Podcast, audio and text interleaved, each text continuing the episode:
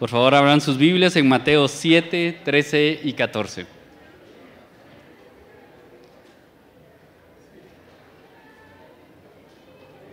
La palabra de Dios dice así, entren por la puerta estrecha, porque ancha es la puerta y amplia es la senda que lleva a la perdición, y muchos son los que entran por ella, pero estrecha es la puerta y angosta la senda que lleva a la vida, y, pocos son los que la hallan. Oremos. Señor, hoy nuevamente nos exponemos a tu palabra. Señor, tu palabra es la única que puede transformar vidas, tu palabra es la única que puede cambiar corazones, tu palabra es la única que puede traernos crecimiento. Así que hoy, Señor, humildemente nos exponemos a ella. Háblanos por medio de tu palabra. Nuestros corazones están abiertos para poder recibir lo que tú quieres hoy expresarnos.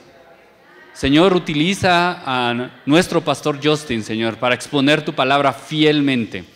Que Él pueda expresar lo que tú quieres para tu pueblo. Y Señor, que la gloria y la honra sea solamente para ti. Hoy oramos esto en los méritos de Cristo. Amén. Ahora sí pueden tomar su lugar, ahora sí. Se acabó el ejercicio por unos momentos. Siempre que leo este pasaje, Pienso en una de las peores decisiones que tomé como papá y esposo que me salió bien. Pero fue mala la decisión y en parte también fue decisión de extranjero. Entonces les voy a contar la historia. No tiene nada que ver con la prédica. Realmente pero es lo que pienso cada vez que escucho este pasaje. Cuando nosotros eh, llevamos un par de años aquí en Guate, Isabela, nuestra hija mayor, tenía dos años, Jenny estaba embarazada con nuestra segunda hija, Olivia, nos fuimos por un par de días para relajarnos en El Salvador y veníamos de regreso. Cruzamos la frontera y entramos ya en Guatemala y nosotros no habíamos viajado mucho en el interior del país, entonces pues desconocíamos de los diferentes obstáculos que se pueden presentar y se dio un bloqueo seguro que todos ustedes saben dónde es, yo no recuerdo, pero en alguna carretera, algún punto estratégico de la carretera de regreso de El Salvador a la capital. Se dio un bloqueo, había una manifestación ahí de algo. Entonces, yo como buen gringo orgulloso, prepotente, dije, hay otro camino, hay otro camino. Entonces me metí a una calle por ahí que me llevó dos, tres kilómetros en otra dirección y no resultó en nada. Agarré otro camino, otro camino que me llevó dos, tres kilómetros en otro lugar y no llevó a nada. Entonces, de alguna forma u otra, no sé, logré acercarme hasta enfrente donde estaba el mero bloqueo. Y yo quería pasar, pues. Entonces, alguien en una camionetona se me acerca, baja el vidrio y me señala. Entonces yo bajé el vidrio también y me dice, parece que estás buscando otro camino. Dije, por supuesto que sí. Entonces él dice, mire, hay unos chavos en un pick-up que dicen que conocen otro camino y que si los seguimos, ellos nos llevan a un camino que nos deja ahí enfrente del bloqueo, del otro lado, ahí terminamos en la carretera. Entonces yo prudentemente dije, démosle, ¿verdad?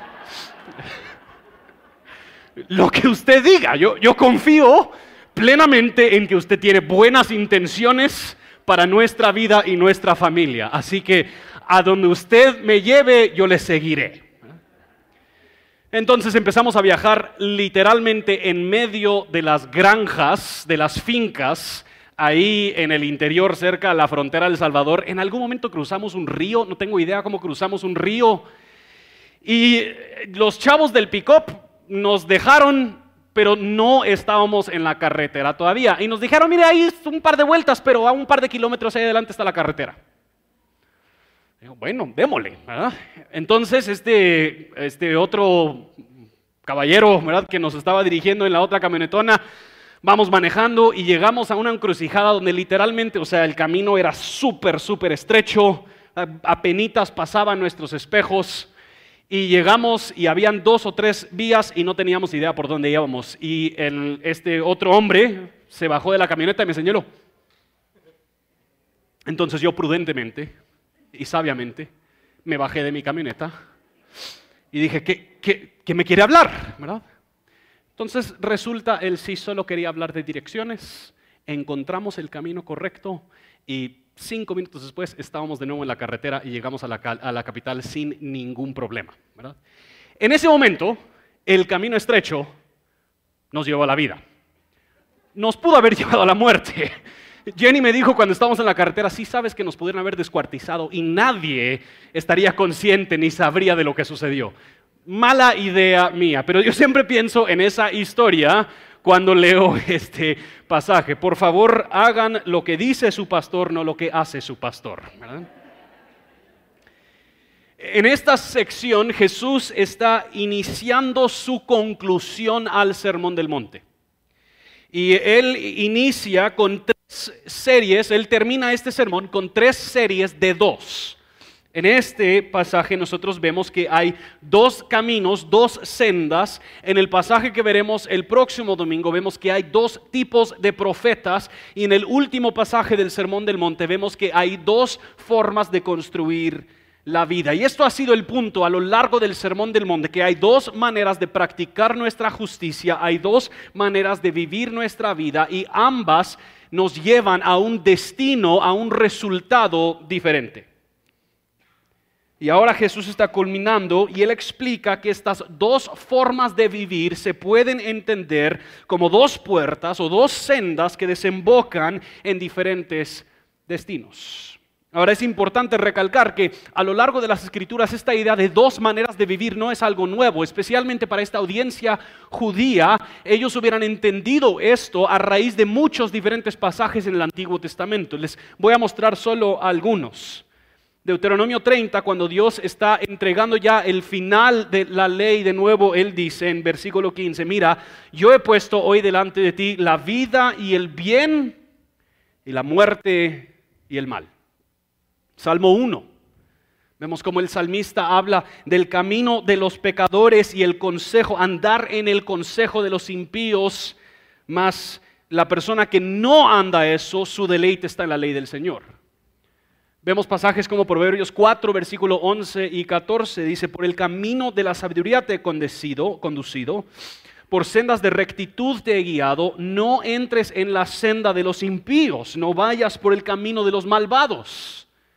Y quizás uno de los pasajes más famosos de esta idea, a final del libro de Josué, donde dice, si no les parece bien servir al Señor, escogen hoy a quién han de servir, a los dioses de sus padres o al Dios verdadero. Y Josué dice, pero yo y mi casa serviremos al Señor. Para los oyentes originales esta metáfora no hubiera sido una metáfora ajena. Hay dos maneras de vivir y ellos tienen que evaluar estas dos maneras. Pero aunque la metáfora no hubiera sido ajena, hasta cierto punto su entendimiento de esta metáfora hubiera sido incompleta ellos hubieran entendido hasta cierto punto que el camino correcto, la senda que lleva a la vida es la sumisión a Dios, la obediencia a la ley de Dios. Y eso es cierto, pero en la medida que nosotros vamos entendiendo lo que Dios está llevando a cabo mediante la persona de Jesucristo, vemos que eso es incompleto.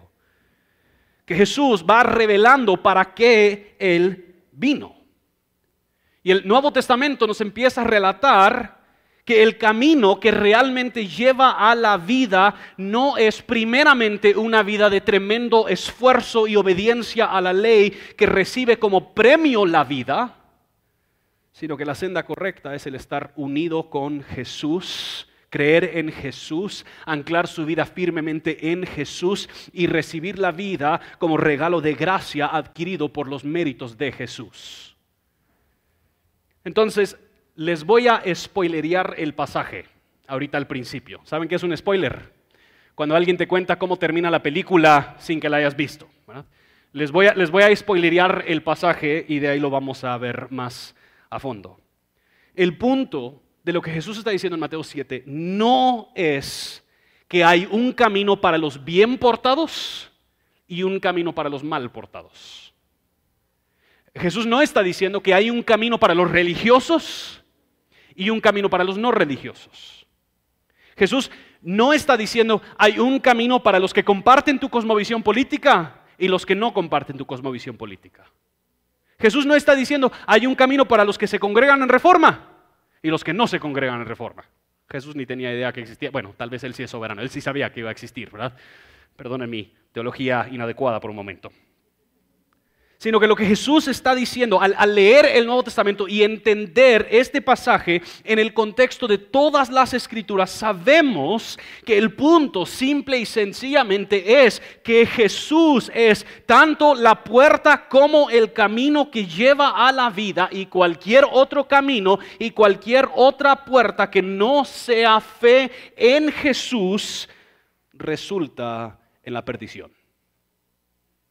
Solo es creer en Jesús, abrazar a Jesús, anclarnos a Jesús y estar unido con Jesús que resulta en vida. Entonces, en, este pasaje realmente vemos tres símbolos que Jesús utiliza para explicar este concepto.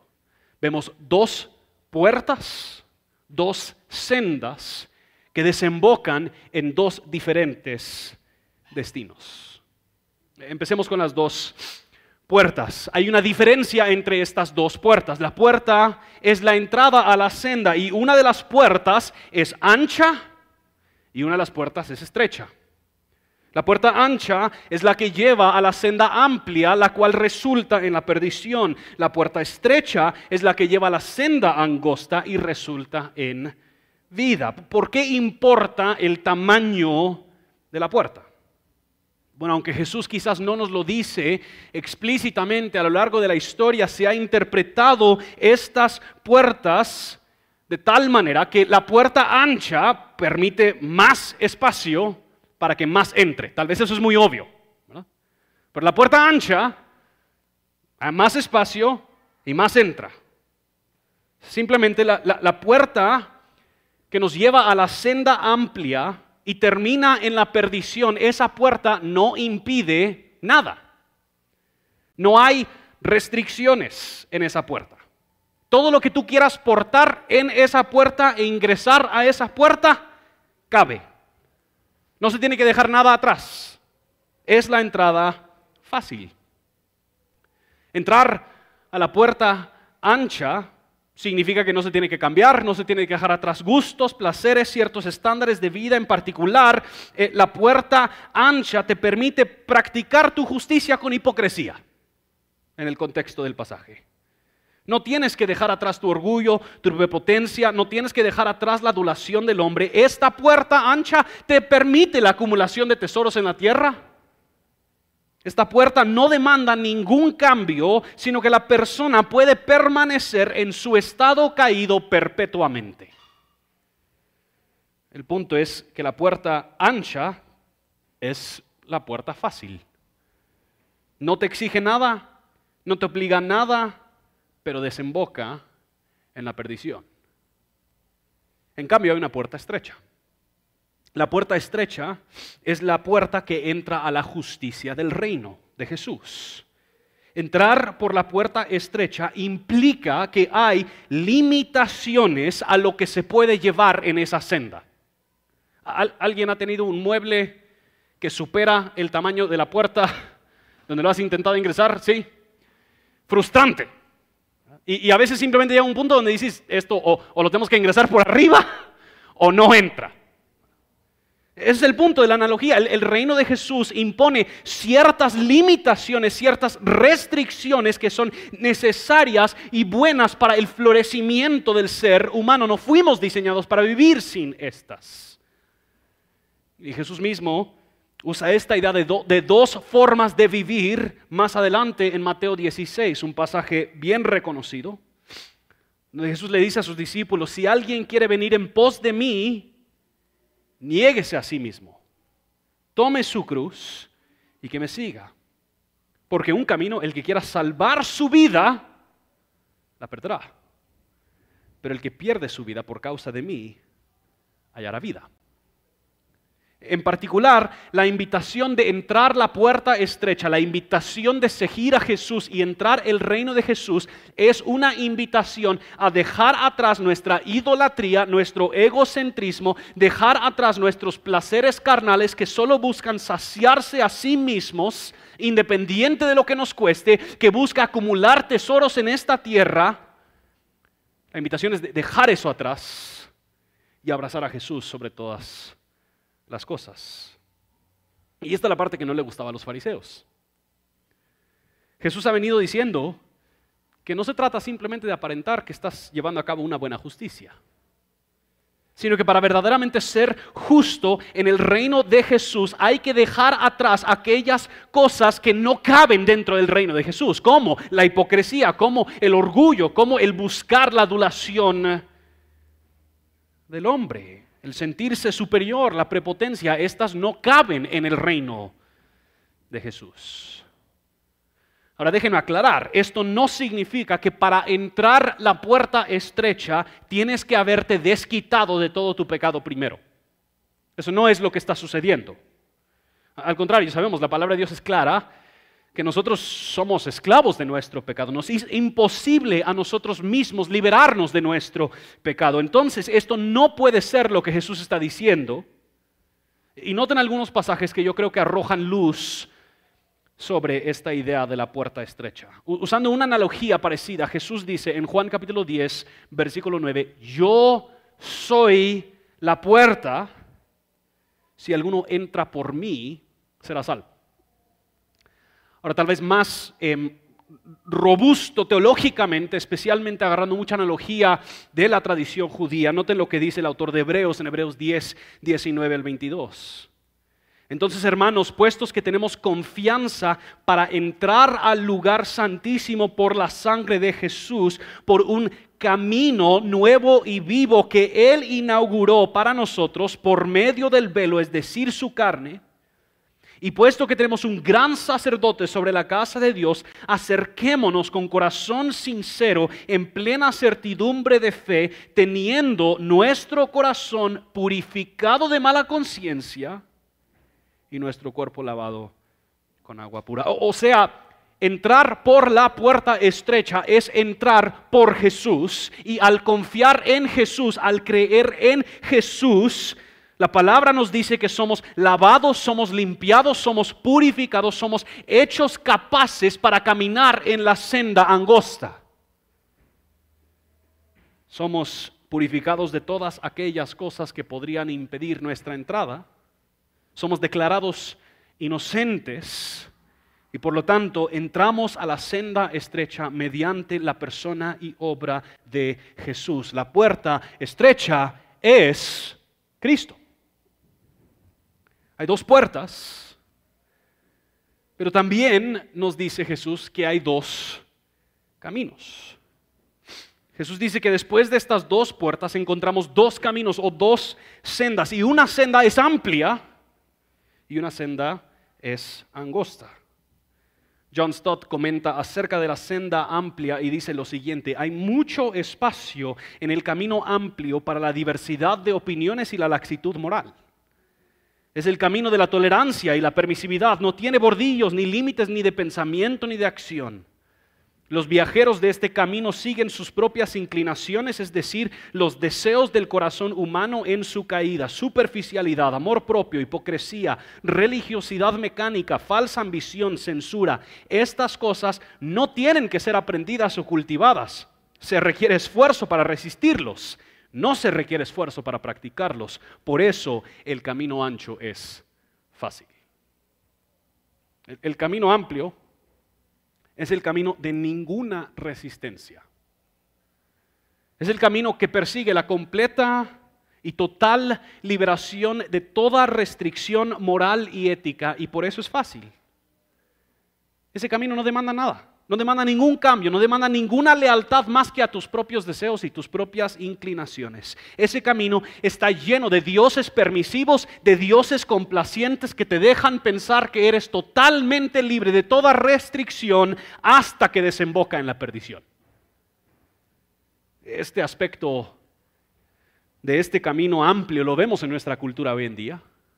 Vivimos en una época que, que niega la idea de estándares absolutos, en particular la idea de un Dios verdadero, real y absoluto que establece una ley verdadera, real y absoluta. No queremos aceptar esas cosas porque eso sí, que, limitante, que restrictivo. Pero antes de que brincamos mucho a las ideologías del mundo, recordemos el contexto.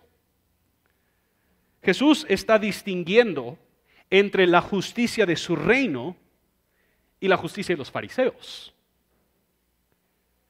El camino amplio no solo incluye las aberraciones morales que encontramos en nuestro mundo, además incluye aquellas prácticas externas de la moralidad cristiana, pero vacías de la fe en Jesucristo. Es posible, puesto de otra forma más práctica, es posible estar involucrado en la iglesia, cumplir con todas las normas de los cristianos a tu alrededor, tener una vida bonita y ordenada y todavía estar en el camino amplio que lleva a la perdición. Hay quienes le han dado rienda suelta a su idolatría. Y quien más aman y más adoran es a sí mismos. Y la iglesia les ha dado la plataforma perfecta para rendirse culto a sí mismos. O, o peor quizás, hay quienes, igual que los fariseos, usan el poder que les da la plataforma de la iglesia para engañar o menospreciar o abusar o denigrar todo aquel que se interponga entre ellos y la adulación de los demás. Y esto también, mis hermanos y hermanas, es el camino a la perdición. Esas cosas no caben en el reino de Jesús. Y lastimosamente hay muchísimos que lo siguen. Tanto la liberación de toda restricción moral como la religiosidad egocéntrica desembocan en la misma perdición. Son la senda amplia. ¿Cuál entonces es la senda estrecha? Dar de Dios para siempre. Y de la misma manera, que en cierto modo el vivir una vida hoy que le da rienda suelta al egocentrismo es un anticipo de lo que será en mayor grado en el infierno. También para aquellos que caminan la senda estrecha, Dios en su misericordia les ha anticipado esa vida. Efesios capítulo 1, versículo 13 y 14, Pablo dice, en él también ustedes, después de escuchar el mensaje de la verdad, el Evangelio de su salvación, y habiendo creído, fueron sellados en Él con el Espíritu Santo de la promesa, que nos es dado como garantía, como anticipo de nuestra herencia, de nuestra vida, con miras a la redención de la posesión adquirida de Dios para la alabanza de su gloria. Los que caminan en la senda estrecha no caminan solos, sino que mientras caminamos en esta vida, aferrados a Cristo, dependiendo de Cristo, se nos ha dado un anticipo de la plena y completa intimidad que experimentaremos con Dios eternamente. El Espíritu Santo mora en aquellos quienes han entrado por la puerta estrecha, quienes están atravesando el camino angosto y como el gran consolador, Él consuela nuestros corazones con las mismas verdades del Evangelio de Jesucristo. John Owen, hablando de la obra del Espíritu Santo en la vida del cristiano, dice lo siguiente el mundo me odia. Que diga el alma que tiene el Espíritu Santo, pero mi Padre me ama. Los hombres me desprecian como un hipócrita, pero mi Padre me ama como un hijo. Soy pobre en este mundo, pero tengo una rica herencia en el amor de mi Padre. Me lamento en secreto bajo el poder de mi lujuria y pecado donde ningún ojo me ve, pero el Padre lleno de compasión me ve con un sentido de su bondad que es mejor que la vida, me regocijo en la tribulación, me glorío en la aflicción, triunfo como vencedor, aunque me maten todo el día. Todas mis penas tienen un fondo que puede sondearse, mis pruebas, límites que pueden ser abarcados, pero la anchura, la profundidad y la altura del amor del Padre, ¿quién puede expresar todas estas bendiciones? El Espíritu Santo nos las aplica a nuestra vida a lo largo del camino hasta que gozamos de esa vida plena y completa. El Padre ha enviado al Hijo para que fuese la puerta y el camino. Y el Padre y el Hijo han enviado al Espíritu para comunicar todas esas bendiciones a nuestra alma mientras caminamos en el camino angosto. Y, mis hermanos, hay, un, pequeño juego de palabras en este, estos versículos. Porque la idea de, ancho y estrecho también tiene implicaciones de fácil y difícil. y la verdad es que vivir la vida cristiana, practicar la justicia del reino de Jesús, no es fácil. Vivir, por eso nosotros hemos puesto esto como unidad de contrastes, porque a menudo vivir la justicia del reino nos pone como contraste a las cosas que suceden en el mundo. Y a menudo eso viene acompañado de burla, o viene acompañado de decisiones difíciles, viene acompañado de tener que negarnos ciertas cosas.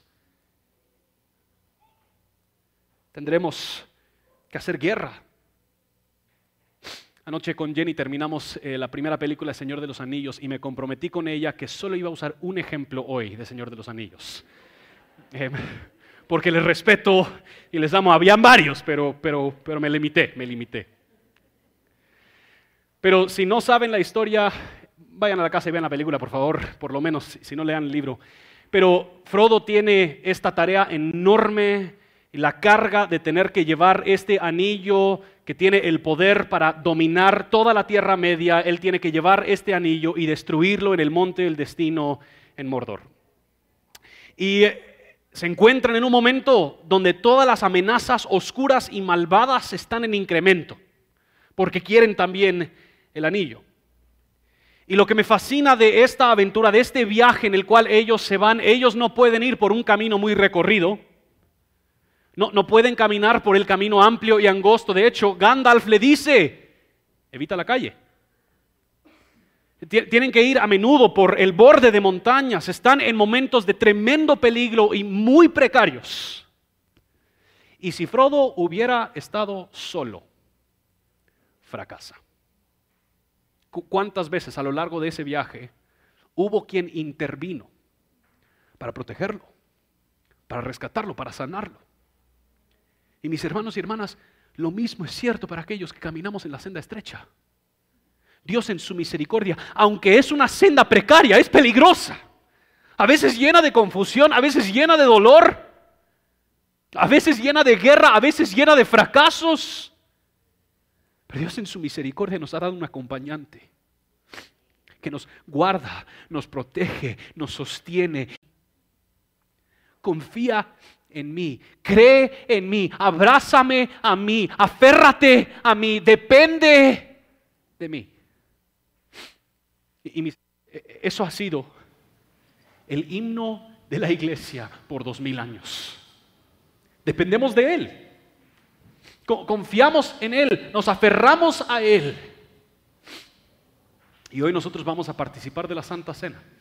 Y quiero invitar al equipo de servicio que pasa adelante a empezar a repartir los elementos. El participar de la Santa Cena es una declaración de parte de la iglesia que seguimos el día de hoy dependiendo de Cristo. Que Él es la puerta en la que entramos y Él sigue siendo el camino y que Él también es el destino. Como siempre decimos, esto es una cena familiar. A lo que nos referimos es que tú has confesado fe en Cristo, tú has confiado en Jesucristo. Pero también esto es un momento para nosotros reflexionar y no tomar la Santa Cena de una forma inadecuada, sino que queremos evaluar nuestro corazón y ponernos a cuentas con Dios. Así que les vamos a dar unos momentos ahí en su lugar para que puedan ponerse a cuentas con Dios y de ahí en unos momentos vamos a tomar juntos los elementos de la Santa Cena.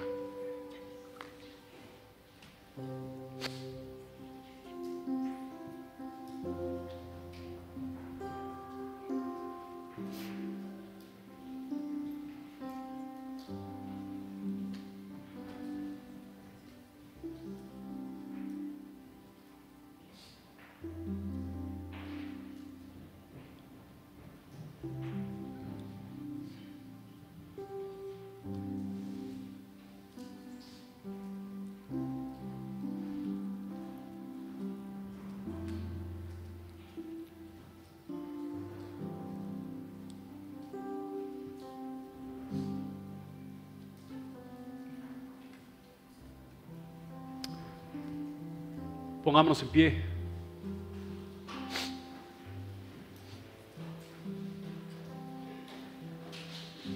Ya todos tienen los elementos de la Santa Cena.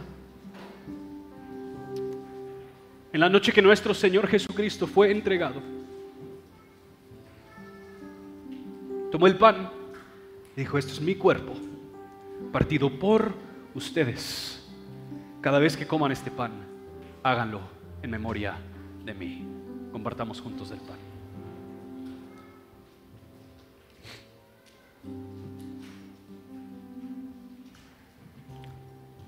De esa misma manera,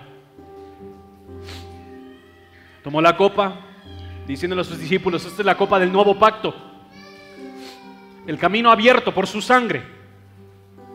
Cada vez que beban esta copa, háganlo en memoria de mí. Compartamos de la copa.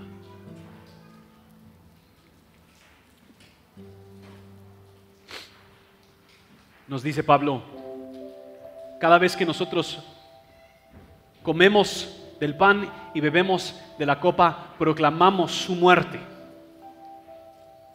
Que, lo que estamos diciendo cada vez que nosotros hacemos esto es que nuestra única confianza, nuestra única dependencia sigue siendo la misma confianza que tuvimos en Cristo la primera vez que confesamos fe en Él.